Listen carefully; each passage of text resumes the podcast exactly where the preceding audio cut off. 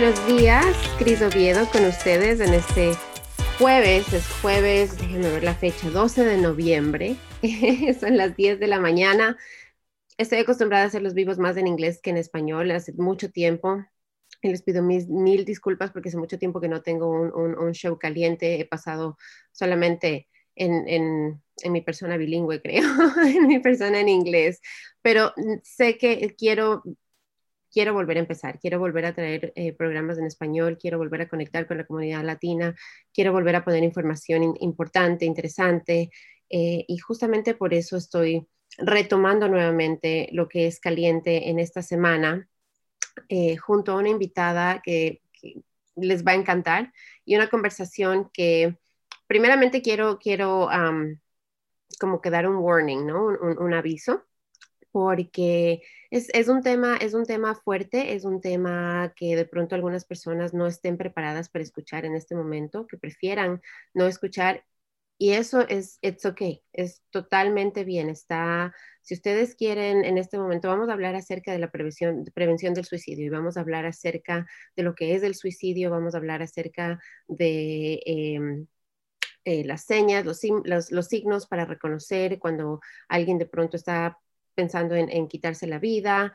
Eh, vamos a hablar acerca de muchas cosas, de mitos, eh, de muchas, muchas cosas. Entonces va a ser una, una conversación densa, va a ser una conversación fuerte, con mucho amor, con mucha compasión, porque aquí no estamos para juzgar a nadie, al contrario, estamos para entender, estamos para escuchar y estamos para apoyar y para ayudar. Entonces, eh, pero sí quería avisarles de eso, sí quería avisarles que hoy vamos a, tocar el tema del suicidio y que si de pronto usted está ahorita escuchando, está conectándose y siente que no está preparado para escuchar esta conversación o no, no en este momento tal vez, está sintiendo muchas cosas ya y no quiere en este momento, perfecto siga buscando eh, fotos, videos, cosas que lo hagan reír ahorita en Facebook y de pronto puede regresar aquí más tarde y, conectarse con el tema. Entonces, la persona que me va a acompañar hoy y con quien vamos a aprender y vamos a, abordar este tema es Isabel García. Ella es la fundadora y consultora de la organización Estoy aquí y también les quería dar el número en caso de que alguien esté en realidad pensando en suicidio o quiera más preguntas o necesite ayuda en este momento. La línea, una línea a la que pueden llamar, la línea nacional es del 1-800-273-8255.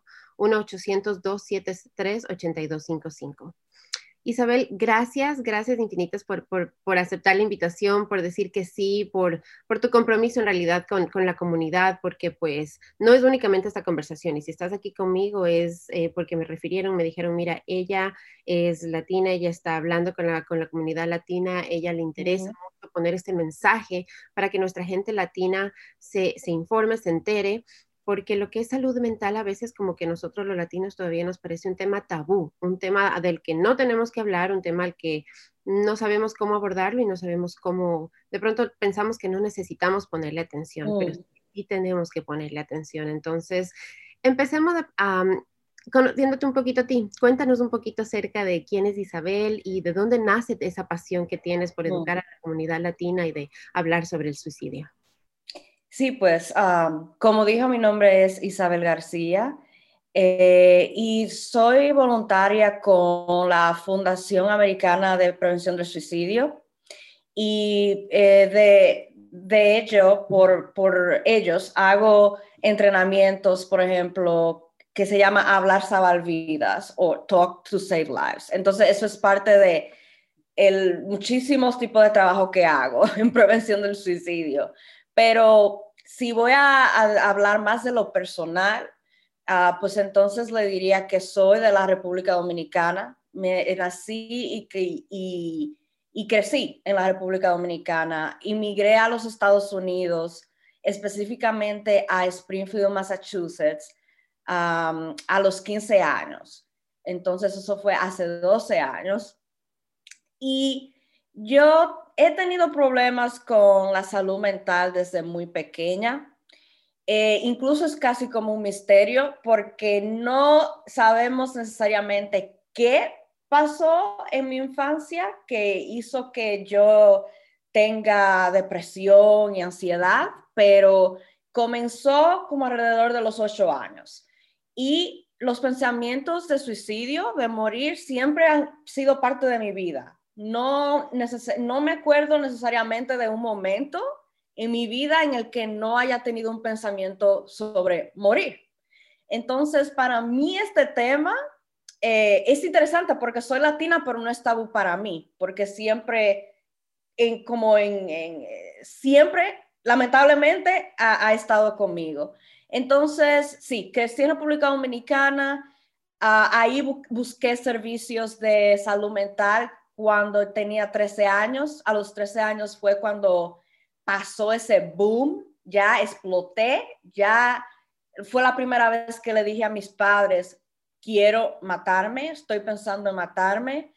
Eso fue ya el, lo que, ya el agua ya no cabía en el vaso o algo así, ya estaba, ya no podía más.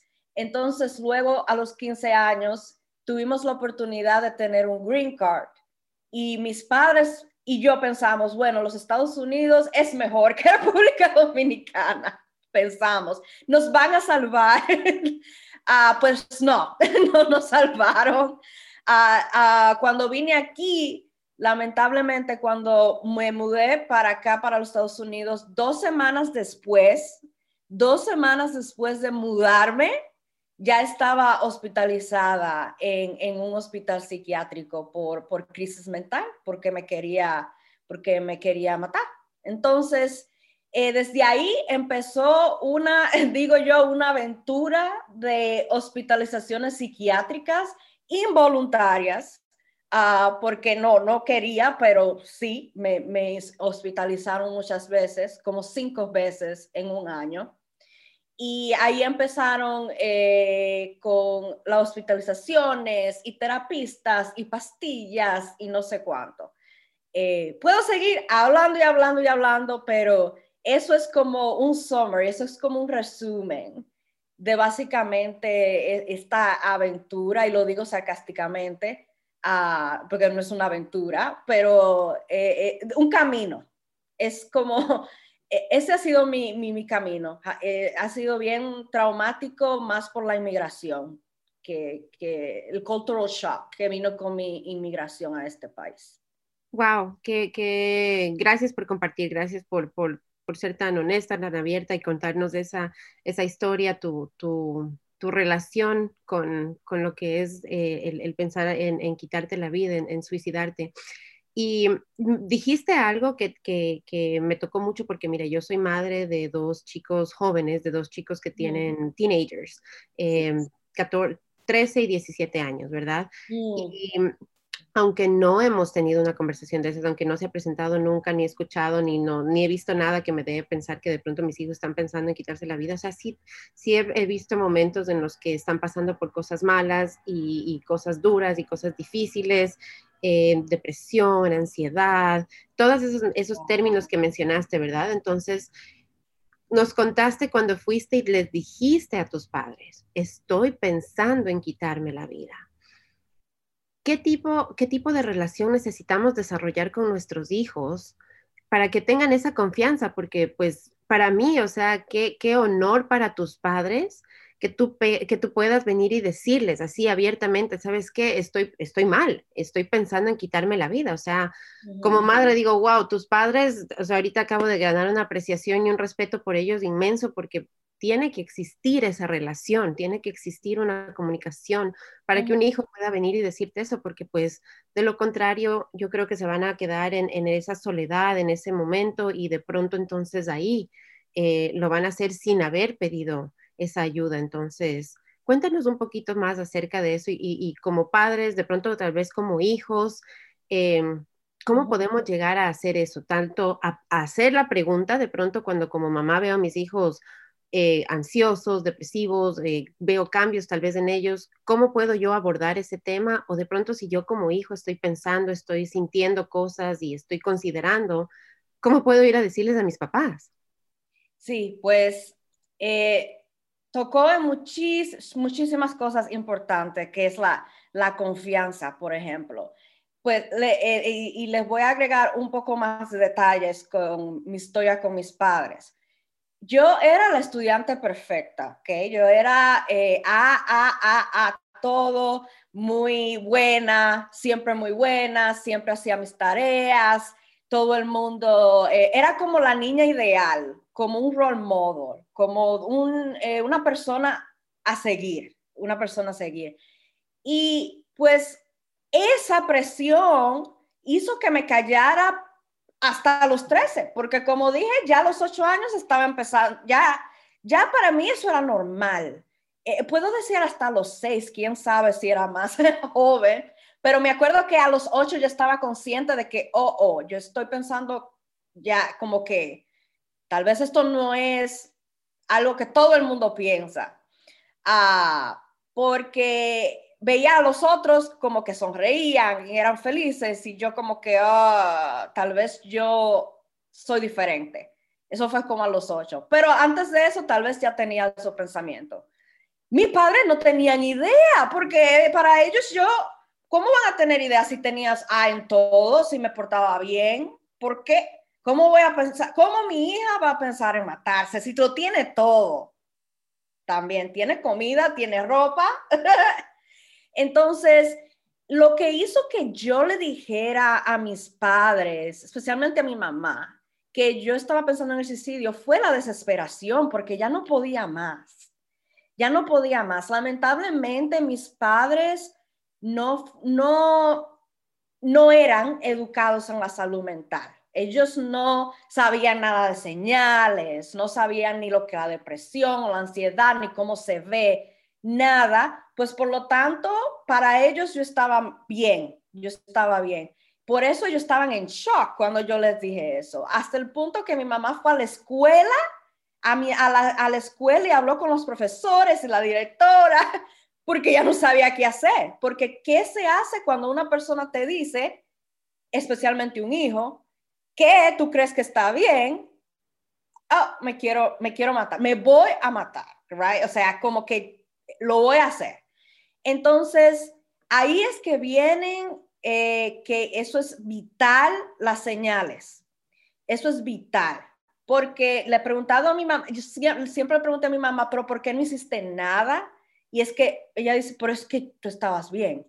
Entonces, ¿cuáles son las señales? Es una buena pregunta. Y también tiene la pregunta de cómo hacer, construir como esa relación, esa confianza pero me gustaría hablar de las señales. Perfecto. y cuéntanos, cuéntanos cuáles son esas señales, qué es lo que debemos buscar en, no solamente en nuestros hijos, yo sé que ahorita estoy hablando como, como de madre a hijo, pero de pronto es nuestra hermana, de pronto es nuestra tía, nuestra propia, nuestra propia mamá, o sea, eh, es cualquier persona, porque pues algo que tenemos que entender es que no es que el suicidio es únicamente para cierto grupo de personas, para ciertas edades, para cierto género, no, o sea, eh, así como COVID nos puede llegar a todos, ¿verdad? Sí, y me gusta cómo lo puso en el contexto de, COVID. Eh, sí, el suicidio no discrimina. Eso es una, eso es una frase que, que se tiene que poner en todos los lados. El suicidio no discrimina, no tiene edad, clase social, género, como dijo, ah, eh, no tiene orientación sexual, o sea, es algo que, a, que afecta a todo, que afecta a todo el mundo. Entonces, si afecta a todo el mundo, ¿verdad? Entonces, pues, ¿cómo, cómo sabemos eh, cómo detectar eh, este tipo de como de ideas? Porque son ideas. Entonces, eh, hay que primero notar en lo que decimos. Hay señales verbales hay muchas personas que como yo lo dicen directo, me quiero matar o me voy a matar o he pensado en acabar mi vida. Tal vez no, no tienen que decir la palabra suicidio, tal vez dicen, he pensado en, acabar mi vida. Eh, o no quiero vivir más, no quiero ya estar aquí en la tierra. Puede ser muy directo, pero también hay señales verbales que son indirectas y como que tienes, como que te dejan una duda, pero no estás como claro. Por ejemplo, ah, hay personas que pueden decir, quisiera dormir y nunca despertar, quisiera dormirme para siempre. Eso es una señal indirecta, porque si lo piensa bien, está diciendo, ok, pero no quieres despertar nunca Ok. Entonces, eso es como ring the bell, como que ya está sonando esa campana. ¿Qué está pasando aquí? Eh, pueden decir también, ¿cuál es el punto? ¿Cuál es el punto? O sea, ya he tratado esta solución y esto, no veo la salida. Entonces, ya, ¿para qué? ¿Qué, qué hago yo aquí? Eso también es una forma indirecta de decir que ya, que ya no aguanta. Esa es otra, no aguanto. Esa es otra que es muy típico. No aguanto esto ya, ya, no, no puedo, no puedo. Entonces, esa es, son señales verbales, pero también hay señales ya de conducta eh, también. Hay personas que incluso piden por, eh, no piden, pero dan accesorios valiosos a las personas que quieren antes de, porque saben que lo van a intentar, ¿verdad? Y dicen, me voy a morir, quiero morir y antes de morir le dejaré esto a mi mamá o a mi papá o a mi novio, novia. Eh, puede ser, eh, vamos a suponer un perrito, vamos a suponer que tengo un perrito y que todo el mundo sabe que usted ama ese perrito, ¿verdad? Y que un día usted diga, bueno, eh, le voy a dejar aquí a mi perrito porque ya no voy a estar aquí. Eso es una señal súper grande que es común en muchas personas. Dejar joyería, dejar herencia, decir, estoy preparando mi herencia y usted dice, pero ¿qué está, ¿cómo que está preparando tu herencia? o sea, están pensando en, en cómo dejar cosas hechas, finalizadas. Entonces, eso también es una eh, señal eh, que, diría bien, bien, bien grande. Ah, también están, eh, claro, los estados de ánimo. puede que una persona esté durmiendo muchísimo o no esté durmiendo nada. Puede que esté comiendo muchísimo o no esté comiendo nada. Es como de un lado o de otro. Obviamente está la depresión y la ansiedad. ataques de pánico que, bueno, en, en mi comunidad le decimos como ataque de nervios. Es más conocido como ataque de nervios. Eh, todas esas cosas en combinación le tendría que decir que, que, hay un, que, hay, que algo está pasando. También está en la aislación que lo mencionó. Cuando una persona, especialmente si una persona es bien extrovertida y luego ya no los ve y dice, ¿dónde está eh, tal persona, ya no quiere salir, ya no quiere estar con nadie. Eh, y también aumento en el uso de alcohol y drogas, claro, es una señal súper, súper grande. Isabel, ayúdanos, hay, varias cosas que, dijiste y que, quisiera que, topemos. Eh, inicialmente con las, con las verbales, ¿no? Porque en algunas, en varias ocasiones, muchos dicen, ay, no, pero es que ya no quiero lidiar más. Eh, o, por ejemplo, si en algún momento hemos tenido una relación que, se rompió, alguna relación amorosa, estoy pensando en, verdad, y que se rompió la relación y, en algún momento yo lo dije, no, yo ya no quiero vivir más, no puedo vivir sin esa persona, ¿verdad? Entonces de pronto alguien está escuchando ahorita y dice, no, eso cualquier persona que dice eso solamente lo dice por decirlo, no porque realmente lo siente. Entonces, ¿cómo podemos distinguir o cómo, qué, deberíamos hacer si en realidad alguien de pronto nos dice eh, alguna, alguna, alguna cosa que, suene como que está pensando quitarse la vida y cómo distinguimos si en realidad eh, lo están pensando o si es únicamente algo pasajero que dijeron por, porque era demasiadas las emociones en ese momento y pues fue lo único que se les ocurrió decir en ese momento?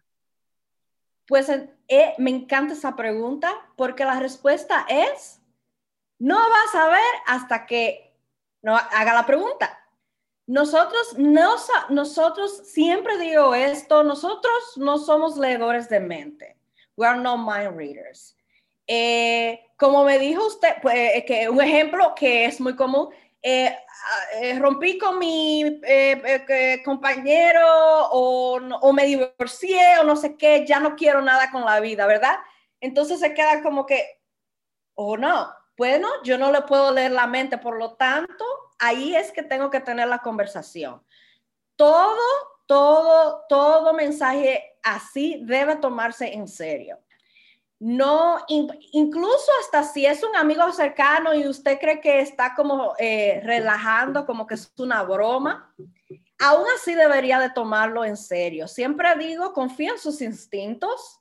Es mejor tener la conversación y hacer que las cosas se pongan awkward, como que, ay, como que porque me está preguntando esto, o sea, no seas como, eh, pero es mejor hacerlas, tomar ese riesgo de hacer las cosas awkward y hacer la pregunta y tener la conversación, de no hacerla y entonces perder a esa persona porque no preguntó. Entonces, eh, como le dije, no somos eh, de mentes, tenemos, tenemos que preguntar. Entonces, el, el, la cosa es cómo preguntar, ¿verdad? Porque vamos a suponer si no, si no sabes, ¿verdad? No sabes si esa persona, oh, dijo esto, pero no sé, no estoy segura. Y hay veces que está segura de que, que o que esta persona como que va a hacer algo. Eh, como sea, ¿cómo se hace la, la, esa pregunta? Eh, y hay muchas formas de hacer la pregunta y es muchas formas de tener esta conversación y le voy a decir que no es fácil, eso primero que le voy a decir, no es fácil, es algo que da miedo porque no sabe la respuesta. ¿Qué pasa si la respuesta es sí, he pensado en suicidarme? ¿Qué entonces qué va a hacer? Eh, entonces le quiero primero dejar eh, dicho eso, que, que no es una tarea fácil. Eh, pero, eh, primeramente, hay que tener curiosidad y no entrar a la conversación con la idea de que usted va a buscar una solución a un problema. ¿Ok? Cuando una persona está en crisis o quiere o está en ese momento de, de suicidio, de querer morir, olvídese que las soluciones y un consejo no valen para nada. ¿Ok? Esto es un momento para usted escuchar atentamente y estar ahí para esa persona. Ese no es el momento para dar consejos ni decirle, ay, pero ¿por qué no vas a hacer ejercicio o algo así? No es el momento para eso. ¿Por qué? Porque eh, les diría eso a una persona que se está muriendo de un ataque cardíaco. No. Eh, una persona que muestra señales de ataque cardíaco como que la cara eh, se le pone como eh, de diferentes formas, se le ve el color. Usted no va y le dice, ay, pero ¿por qué no haces ejercicio? O sea, tal vez se te quita todo, todo lo que te está pasando ahora. Tal vez no te mueres. No, pues nunca pasa. Pues entonces no le haga eso a una persona que, que está pensando o que está diciendo que quiere, que quiere morir. Pues entonces, la pregunta, hay muchas personas que la hacen directa y le dice, bueno, me acabas de decir que acabas de romper eh, con tu novio, me estás diciendo como que ya no quieres seguir. Eh, entonces, ¿estás pensando en matarte? Hay personas que lo dicen directamente, no tienen ningún problema. Hay personas que prefieren no hacerlo tan directamente, depende de la relación con esa persona también. Es decir, que simplemente puede abrir la conversación y, decir, oh, ok, he, estado escuchándote y has dicho que has rompido con tu novio, me estás diciendo que ya no estás durmiendo, que y todo esto. Y, y, me, y me pregunto, ¿cómo te sientes? O sea, ¿qué, qué, qué cosas, simplemente cómo te sientes o qué está pasando, eh, te sientes de esta manera. Pueden hacer muchos tipos de preguntas que abran la conversación, pero recomiendo que sí, que confíe en sus instintos y que si de verdad piensa que algo está mal, pues que pregunte directamente, porque es un, eh, el tiempo vale mucho y es rápido. Y es súper rápido.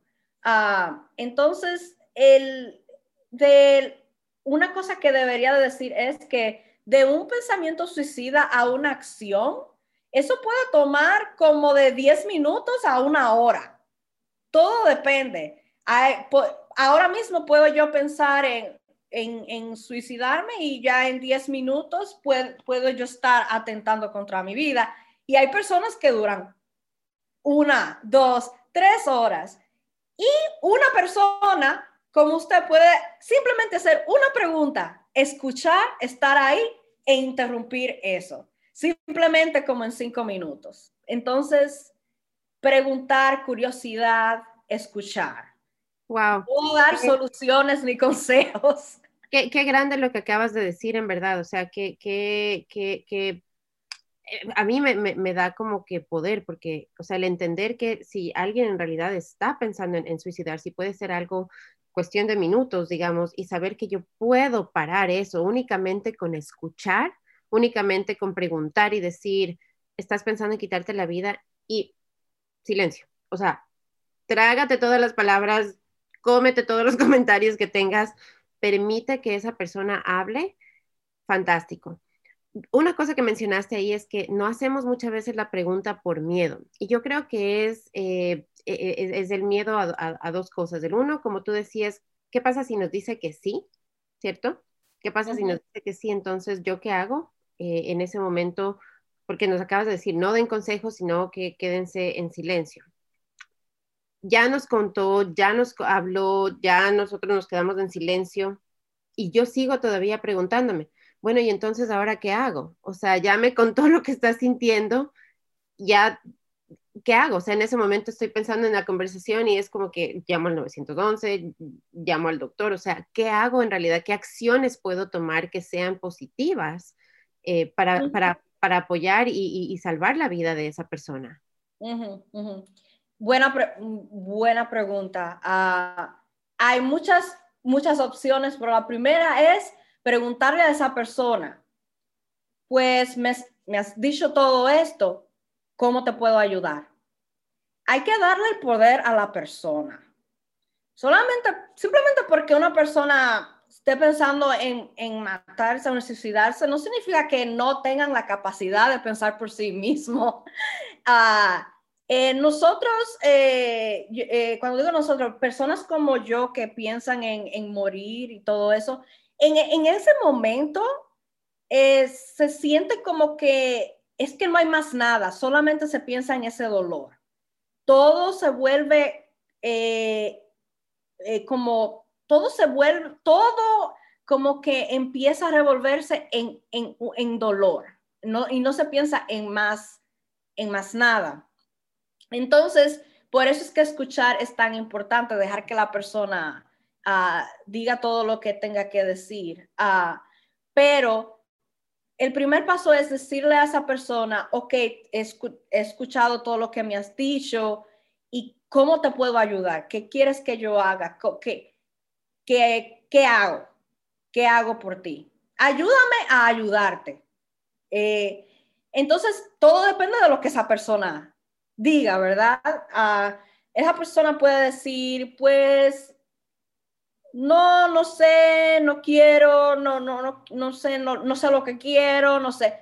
Eh, vamos a decir que pasa, que pase eso y que todavía esté preocupado porque no tiene una respuesta, pues entonces lo, lo otro sería eh, recursos. Yo como latina inmigrante y eh, y como defensora de los derechos de, por ejemplo, las vidas negras importan, no soy, un, no soy fan de estar llamando a, al 911 porque llaman a la policía, entonces la policía ya entra a, a la casa y no sé qué. Entonces, para personas de color, people of color, es, es complicado el tema del 911. Entonces, yo solamente recomiendo llamar al 911 cuando hay una emergencia total, es decir, que la persona tiene incluso, tendría que tener hasta el, modo ya, o sea, tendría que hasta, hasta decir, no lo voy a hacer tal día, tal hora, y tengo, y tengo hasta el método. Ah, ya ahí yo entonces entraría y llamar al 911, pero no lo haría para cuando tener conversaciones uno a uno eh, porque puede hacer más daño que, que, ah, puede hacer más daño que, ayudar. Ah, también hay líneas de apoyo, hay líneas de apoyo. Si, dice, si usted cree, dice, mm, como que ah, sé que mi amigo me está diciendo que, que, no, que, que no me necesita mi ayuda o no me dijo bien lo que necesita, pues déjame, déjame, déjame darle este número por si acaso. Le puede, le, puede decir, sé que no necesitas nada ahora o que no sabes lo que necesitas, pero si, si en algún tiempo te piensas en algo, aquí está este número, estas personas te, te pueden ayudar. Ah, eh, eh, y hay muchos, eh, y mencionó un número al principio del episodio, eso es un número que pueden, y que también hay servicios en español, que pueden llamar también a, ese número. Ah, pero en, en resumen, hay que empoderar a las personas a que les digan a uno lo que necesitan. Y muchas veces es que no quieren estar solos. Muchas veces esa tal vez pueda ser la respuesta que, que tenga. Sí. Isabel, en, en, los últimos años el índice de suicidios en la comunidad latina ha subido y estaba viendo los números y es mayormente en la juventud. La, juventud latina es la que más está sufriendo eh, con, con, con, estos números, la que más está impactada con lo que es el tema del suicidio. Cuéntanos factores de riesgo eh, específicos tal vez a nuestra comunidad latina. Factores de riesgo en general, pero tal vez algunos de esos específicos hacia nuestra comunidad latina que sean los que están causando que, nuestra, que nuestra juventud latina esté eh, subiendo en esa tasa de, índice de, suicidio a nivel nacional. Sí, eh, me encantó que dijera el tema de especialmente de los jóvenes, porque se dice que aquí en los Estados Unidos la tercera causa de muerte en adolescentes latinos es el suicidio, la tercera causa. En eh, eh, adolescentes, eh, hombres y mujeres, o sea, de los dos géneros.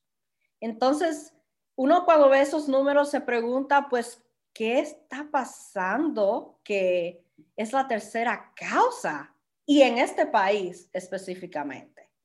hay muchos, hay diferentes tipos de factores de riesgo e, en, general. Eh, primeramente, quiero clarificar algo. El suicidio no es causado por una cosa, sea, vamos a suponer que se divorció, pues ay, se divorció y por eso se suicidó. O sea, no, eso no pasa, eso no, no hay una sola causa que podamos decir, por esto esta persona se suicidó. Es una combinación de factores de riesgo. Es una combinación y acumulación de factores de riesgo. Entonces, uh, ya dicho esto, hay, por ejemplo, factores de riesgo de salud, eh, como dije, eh, depresión y ansiedad es súper grande cuando tiene que ver con, con, con, el suicidio. Ahora, no necesariamente tienes que tener una enfermedad mental para tener pensamientos suicidas. También quiero poner eso ahí. No tienes que tener un diagnóstico para tener pensamientos suicidas. No tienes que tener bipolaridad, no tienes que tener psicosis pero se ven muchos casos que sí, que hay, que hay personas que tienen enfermedad mental y también tienen pensamientos de suicidio. Ah, también hay eh, otros factores de salud como dolor crónico.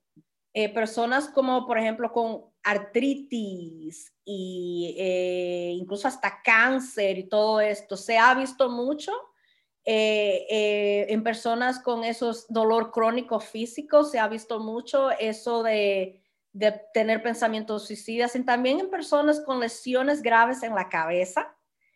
Eh, por eso muchos jugadores de fútbol americano, cuando le hacen la autopsia y ven el cerebro, ven que, que, que incluso hay áreas del cerebro que están que están súper chiquitos, súper chiquitos por el trauma en la cabeza, ¿qué le afecta?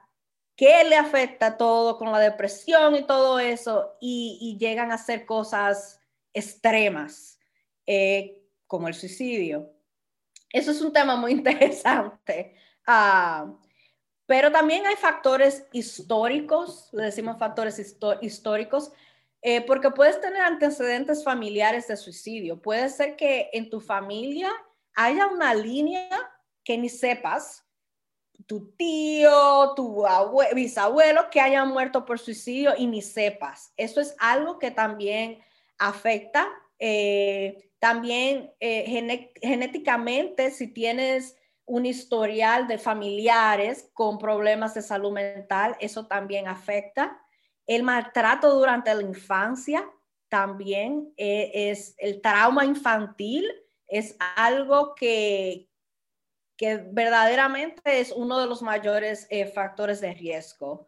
También hay factores del entorno del, ambiente, del ambiente. Entonces, estrés prolongado, estrés de cualquier causa, de cualquier tipo de estrés que sea prolongado, o sea, que, no, que sea por mucho tiempo, afecta, afecta definitivamente los pensamientos del suicidio. Ah, y cualquier acontecimiento personal de gran estrés. O sea, como les dije, es una combinación y una acumulación de factores de riesgo. Es decir, que a través del tiempo se van acumulando muchos de estos factores y al final entonces pasa algo y eso es como el boom, como que ya, aquí ya, ya se acabó.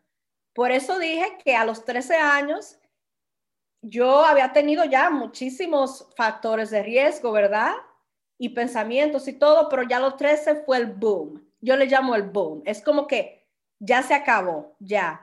Ahí, ahora se acabó todo. Entonces siempre hay un, como un determinante, un acontecimiento determinante que hace que esa persona ya decida eh, morir. Ahora, del latino, del joven. Eh, quería dejarlo de general porque es importante, pero ya vamos a, nuestra, a nuestra gente. Hay, además de esos factores de riesgo, también hay para el latino, eh, especialmente que vive en Estados Unidos, está lo que se llama el familismo. Y el familismo es esta idea de que hay que ser leal a la familia, no importa lo que sea. Es decir, somos colectivos, somos personas, pensamos siempre, el, latino crece como en, esta idea de que tienes que pensar en el otro y tienes que servir a tus padres y respetar a tus padres, no importa lo que pase. Es muy, somos muy estrictos cuando tiene que ver con la, con la lealtad familiar. Es decir, que hay muchos jóvenes que trabajan eh, para pagar biles para, tienen responsabilidad de adultos. De, 16 eh, años ya están trabajando para poder eh, hasta mandar dinero a otros países eh, incluso. Eso pasa mucho por en, en, los dominicanos, que vienen aquí, trabajan aquí, mandan dinero para allá. hay muchos estudiantes también y lo ven en la universidad también, latinos que están en la universidad, trabajan en la universidad para entonces darle dinero a sus padres. Eh, eh, porque es que está esa lealtad, es, eh, da una presión inmensa. También está, que le digo, el cultural clash, como que hay esos clashes de cultura con los padres latinos y los jóvenes latinos las, las reglas sociales de los americanos, de los blancos, no son necesariamente iguales a, los de los latinos. Y cuando un latino adolescente quiere ser en, o sea, quiere ser igual que sus otros amiguitos, pues va a haber problemas, porque es que no es lo mismo. Yo no iba a poder ir a un pijama party eh, nunca, porque por, mi, mi madre es para que vaya a una casa de un desconocido. Pero para un americano eso es, ah, eso es normal. Pueden ir a un pijama party, pueden even dating, eh, chiquititos. Eso es algo que en muchas culturas latinas, eso es un no. Entonces, el adolescente se siente como que tengo, tengo que eh, seguir estas reglas culturales y a mi familia, pero entonces también quiero ser parte de esta sociedad. Entonces, ¿cómo le hago? Están como en dos mundos. Entonces, eso es algo que yo teorizo que es parte de la gran parte de, de los factores de riesgo de suicidios en los adolescentes latinos que viven aquí específicamente. Y podemos hablar de la inmigración, del trama que viene con la inmigración de dejar todo atrás. De niño venir aquí, tal vez no sabes inglés, yo no sabía inglés, tú, aprendí sola. Eh, también está la discriminación hacia el latino. Por ejemplo, yo tengo un acento cuando hablo inglés y he sido discriminada muchísimas veces. Eh, podemos hablar de muchísimas cosas eh, cuando tiene que ver con el latino, pero esos son los más específicos, esta lealtad familiar, estas responsabilidades familiares eh, y esta presión de fit in, de ser, tal vez ser como tus amigos, pero no poder porque tu cultura es estricta en ciertas cosas. ¿Qué papel juegan las redes sociales, los videojuegos y todo eso? Porque también es, un, ese es así como tú decías, un clash en el que yo veo que nosotros las mamás latinas, y converso con mis amigas latinas, no latinas, a todas nos parece que es demasiado, que es abundante, es exagerado la cantidad de tiempo que los muchachos tienen en las redes sociales, que tienen en, en, los videojuegos y más ahora que estamos estudiando, trabajando, conectándonos, absolutamente todo está pasando por, por el Internet, ¿no? Eh, entonces, ¿qué, papel juegan ahí también en, los factores de suicidio? El, exceso tal vez de, Internet o de redes sociales. Eh, pues, y vuelvo a clarificar que no hay una sola, no hay una causa específica del suicidio, o sea, porque una persona esté en Facebook todo el día, eso no significa que se vaya a morir de suicidio. Tiene que ver tiene que haber muchísimos otros factores ahí y tiene que ser, a través del tiempo. O sea, que yo porque, hay, eh, por ejemplo, dice, ay, ahora mi hijo está jugando este videojuego, tiene ya como una semana obsesionado con este juego.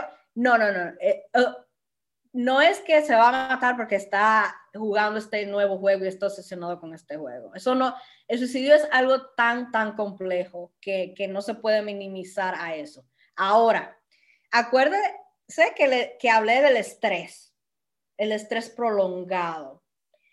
Y eh, las redes sociales, como pueden ser fuentes de cosas buenas, pueden ser fuentes de cosas malas. Entonces, puede que en las redes sociales, lo que ven, lo que están haciendo, contribuya al estrés y ese estrés puede ser que sea un factor de riesgo para el suicidio a través del tiempo.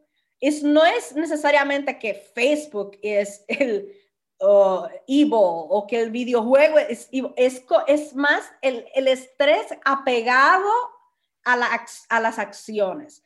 Por ejemplo, yo cuando era adolescente usaba Facebook muchísimo y veía a todos mis compañeros ya en la República Dominicana teniendo vidas exitosas y yo aquí no teniendo una vida exitosa porque estaba depresiva, ansiosa. Yo no, yo duré dos años totalmente aislada, como ahora, como estamos en la pandemia. Eh, yo no hacía nada, yo no trabajaba, yo no estudiaba, yo me y fui de, la, de high school, eh, eh, yo soy un high school dropout, yo me, yo me fui de la high school en el freshman year. Ahora estoy en la, ahora voy a tener mi maestría, pero en ese tiempo yo dejé, yo dejé el high school, yo no estaba en nada.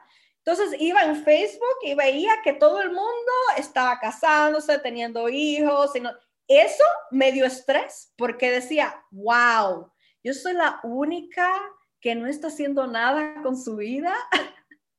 y me ponía más depresiva porque me hacía sentir como que yo, no valgo nada. Yo tengo esta edad y debería estar haciendo todas estas cosas y no estoy. Es, me seguía comparando, comparando con la vida de los demás.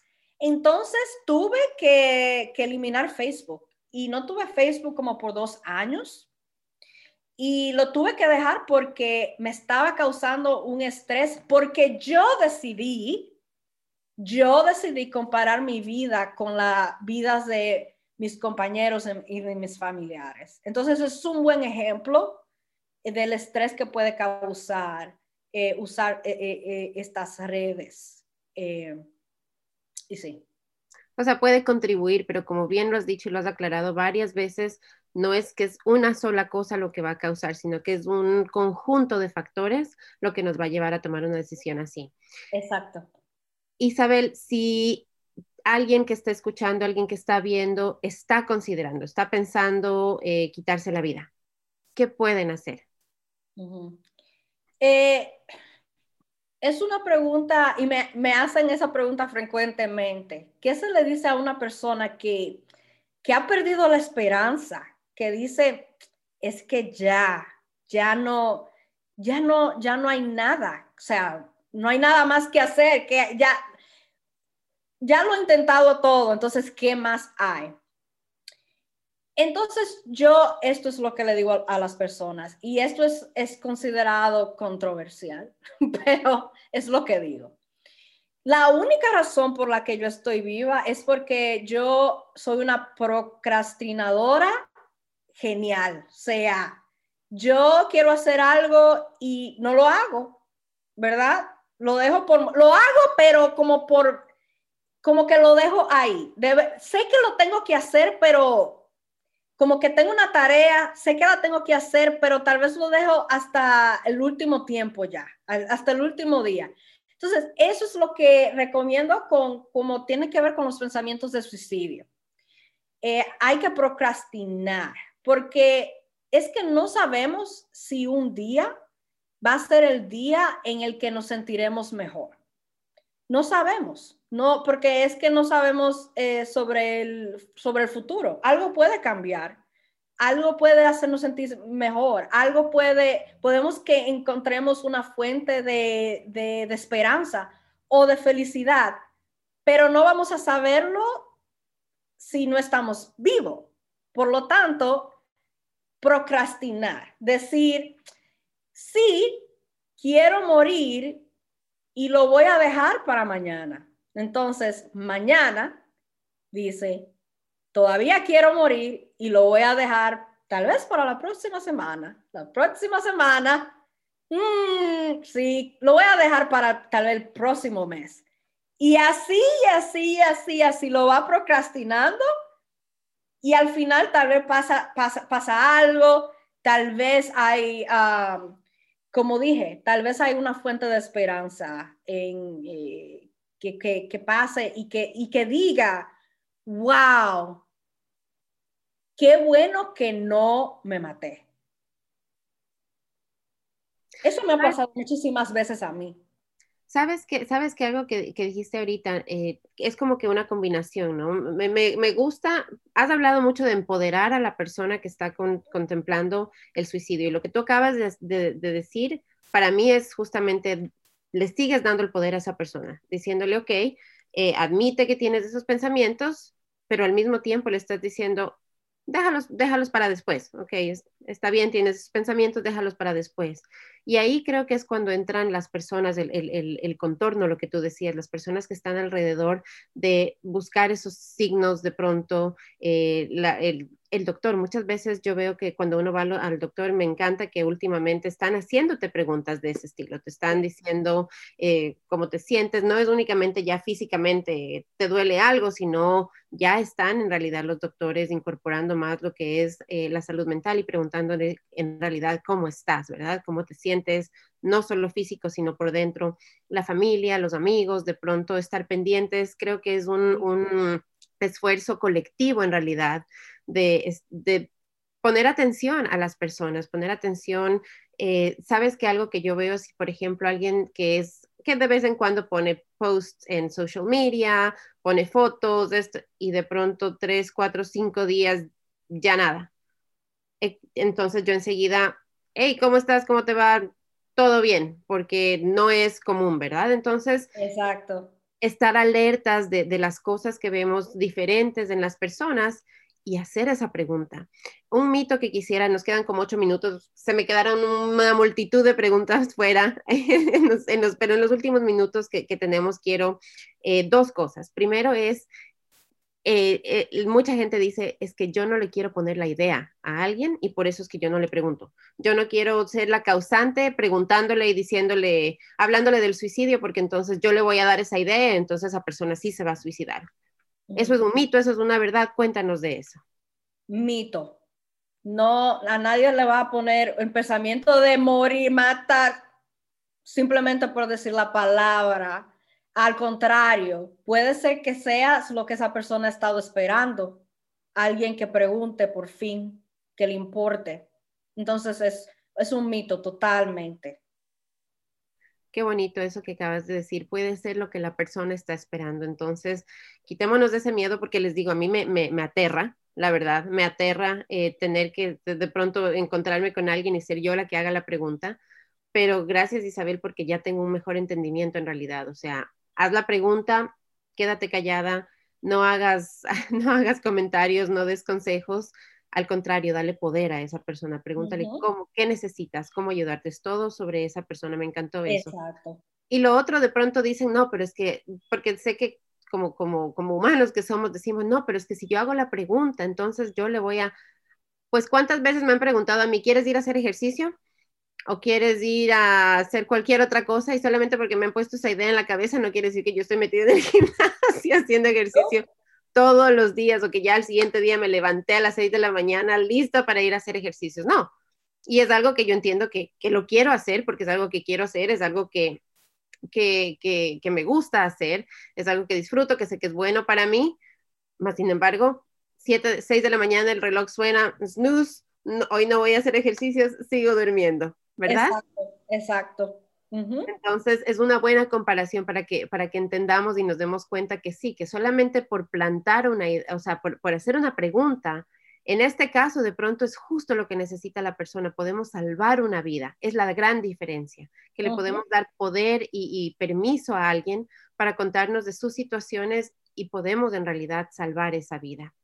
¿Dónde podemos encontrar recursos? ¿Dónde podemos conectarnos contigo? ¿Dónde podemos encontrar más información, Isabel?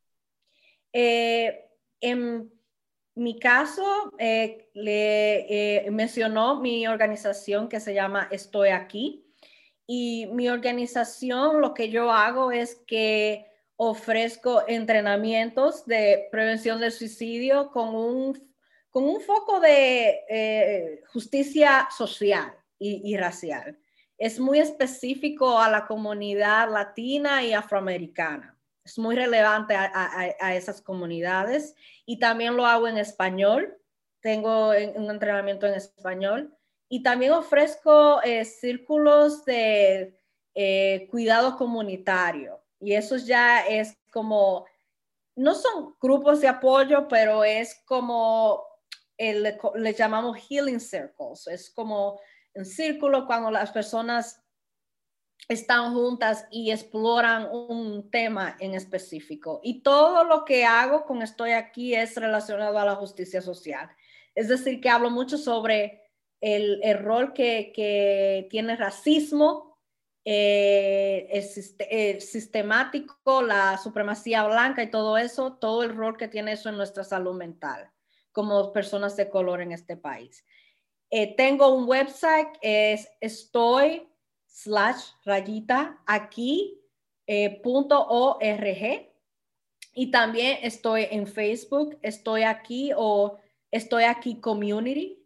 Y ahí siempre pongo, estoy poniendo posts y cosas informativas y recursos también.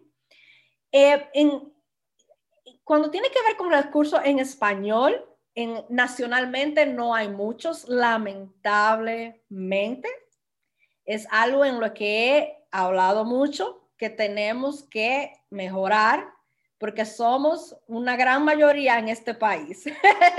Entonces, eh, pero la línea nacional de prevención del suicidio sí tiene eh, staff, sí tiene trabajadores que hablan español y el número es 1-800-628-9454. eh, eso es un teléfono que si, se, si no tiene a un familiar o a un amigo al quien, eh, con el quien hablar, si no está encontrando el apoyo que necesita en su comunidad, pues entonces el siguiente paso sería llamar a, ese tipo de, líneas. Eh, y, y, sí, eso es básicamente la, la, nacional, el recurso nacional. En Massachusetts, ya donde vivo, el estado que vivo, tengo más, tendría más recursos, ah, pero no sé si serían relevantes a decirlos, pero hay muchos databases, hay muchos eh, tipos de sitios web en donde puede encontrar diferentes listings, listas de organizaciones y cosas así. Aquí en Howard County, en el condado de Howard, tenemos a Grassroots. El número es el 410-531-6006. Uh, HopeWorks también tiene, estoy buscando el número de teléfono ahorita aquí en el internet, es otro, otro, otro punto local en donde podemos ir, donde podemos uh, pedir ayuda. Eh, la línea para ellos es si el internet funciona conmigo y me abre el website, bueno, se los, se los, se los doy ya. Es del 410-997-2272, 410-997-2272 y todos estos números se los voy a poner en los comentarios para que ustedes puedan acceder, para que ustedes puedan llamar si necesitan. ¿Algún mensaje, alguna, algo que en lo que nos quieras dejar? Hemos hablado, como les dijimos en un principio, es un tema fuerte, es un tema eh, muy denso. Cubrimos nada, cubrimos una, una mínima parte de, lo, de en realidad todo lo que podemos hablar acerca de lo que es el suicidio. Eh, algo que, que, me gustó mucho y que, que, lo que yo me llevo de esta conversación es que son muchos factores, es más de solo uno. Ah, Isabel nos contó mucho que es mucho dolor. Dolor es, es, un factor bien grande que juega dentro de todo esto. Entonces, reconocer esos sentimientos que estamos teniendo eh, como, como colectivos, como personas estar pendientes de las personas, de, los cambios en sus actitudes, en, su manera de, actuar, en cosas así. Y sobre todo, no tener miedo de hacer la pregunta. Al contrario, hacerlo, hacer esa pregunta, tener el valor de hacer esa pregunta. No decir nada, quedarnos callados. Se me grabó muchísimo eso de, de quedarnos callados, de escuchar y darle poder a la persona, darle poder a la persona haciéndole la pregunta, ¿cómo te ayudo? Cómo te ayudo, qué necesitas eh, en este momento, qué tipo de apoyo te puedo dar. O sea, ese es el mensaje que yo me llevo. Isabel, ¿qué nos puedes dejar tú? ¿Qué nos, qué nos puedes decir tú para que, tengamos pendientes, que tengamos con nosotros y sepamos cuando estamos encontrándonos con alguien que de pronto está considerando suicidarse? Eh, les quiero dejar dicho que tal vez creerá que está solo, pero no lo está y yo sé que suena muy cliché y muy ay, rosa, como que, ay, no está solo. Pero verdaderamente, de corazón, le estoy diciendo que si ahora usted está pensando en, en, en morir, en acabar con su vida, usted no está solo. Hay muchas, muchas personas que están también en la misma situación es más común de lo que pensamos. El problema es que no hablamos sobre ello y como no hablamos sobre ello, pues entonces se ve raro cuando una persona dice, ay, lo voy a hacer. Pero no está solo y lo otro que quiero decir es, está bien pedir ayuda, está bien decir, no me siento bien y necesito esto o me puedes ayudar. Está bien no estar bien, especialmente ahora con todo lo que está pasando. Entonces, eso, eso quiero, quiero dejar dicho eso. Me parece una manera fantástica de cerrar esta conversación, dejándoles con esos, esos dos mensajes. No están solos, es un mensaje de esperanza en realidad ese, y pueden pedir ayuda. Es perfecto que pidan ayuda. Eh, para que lo entiendan de pronto así, es tan, tan, tan importante que hoy le hemos dedicado una hora completa para conversar. Yo no sé si de pronto ustedes están pasando, no nos conocemos, tal vez eh, no nos hemos visto, sino solamente por aquí pasando por Facebook. pero es tan, tan, tan importante y, hay tanta gente, como decía Isabel, que le interesa que todas las personas estén bien y, continúen con su vida, porque tienen un papel grande para, para, para cumplir aquí en este mundo. Entonces, por eso estamos aquí, hablando acerca del suicidio, para recordarles que hay recursos que por favor levanten la mano y digan necesito ayuda. Y a todos los demás, que no seamos solamente observadores, sino que seamos activos y que preguntemos. Cuando vemos a alguien que está sufriendo o vemos a alguien que empieza a actuar distinto, hagamos esa pregunta, hagamos esa pregunta. ¿Cómo estás? De pronto no le pueden hacer tan directa como la hacía Isabel, como nos contaba Isabel, de pronto no están listos para hacerla así. Pero ¿cómo estás? ¿Qué necesitas? ¿Qué estás sintiendo? ¿Todo bien? y así poco a poco tal vez no tengan que hacer la pregunta, pero la persona ya se anime a contarles lo que pasa y ustedes puedan. En sus manos, en su boca tienen tal vez la herramienta y la posibilidad para salvar una vida. Isabel, muchísimas gracias por eh, estar conmigo en esta mañana, por traernos toda esta información, por darnos poder, por, dar, ayudarnos a, a abrir nuestros ojos, a conversar acerca de estos temas que para nuestra comunidad son difíciles aún, a entenderlos mejor y a tener empatía, a tener, a tener amor hacia el uno, hacia el otro y saber que, como tú decías, no estamos solos, sino que al contrario, estamos tan unidos que estamos aquí el uno para el otro y hasta podemos salvar nuestras vidas. Sí, muchas, muchas gracias por tenerme. Muchas gracias. Gracias a ti y gracias a todos por escuchar. Por favor, compartan eh, con sus amigos, con su familia. Es, información importante y si necesitan ayuda, no se olviden de llamar. El número, eh, el que yo tengo es el 1-800-273-8255. Isabel, si nos puedes repetir el número que tú nos diste. El número de la línea nacional de prevención del suicidio es 1-800-628-9454 y local aquí en el, en el condado de Howard, 410-997-2272, es HopeWorks, 410-531-6006, es Grassroots. Que tengan un fantástico día. Mi página está abierta si alguien necesita ayuda. Aquí estoy. También me hago disponible para todas las personas que lo necesiten. Gracias a todos por escuchar. Gracias por compartir. Que tengan un fantástico jueves. Hasta la próxima. Connect with us. We are Dragon Digital Radio.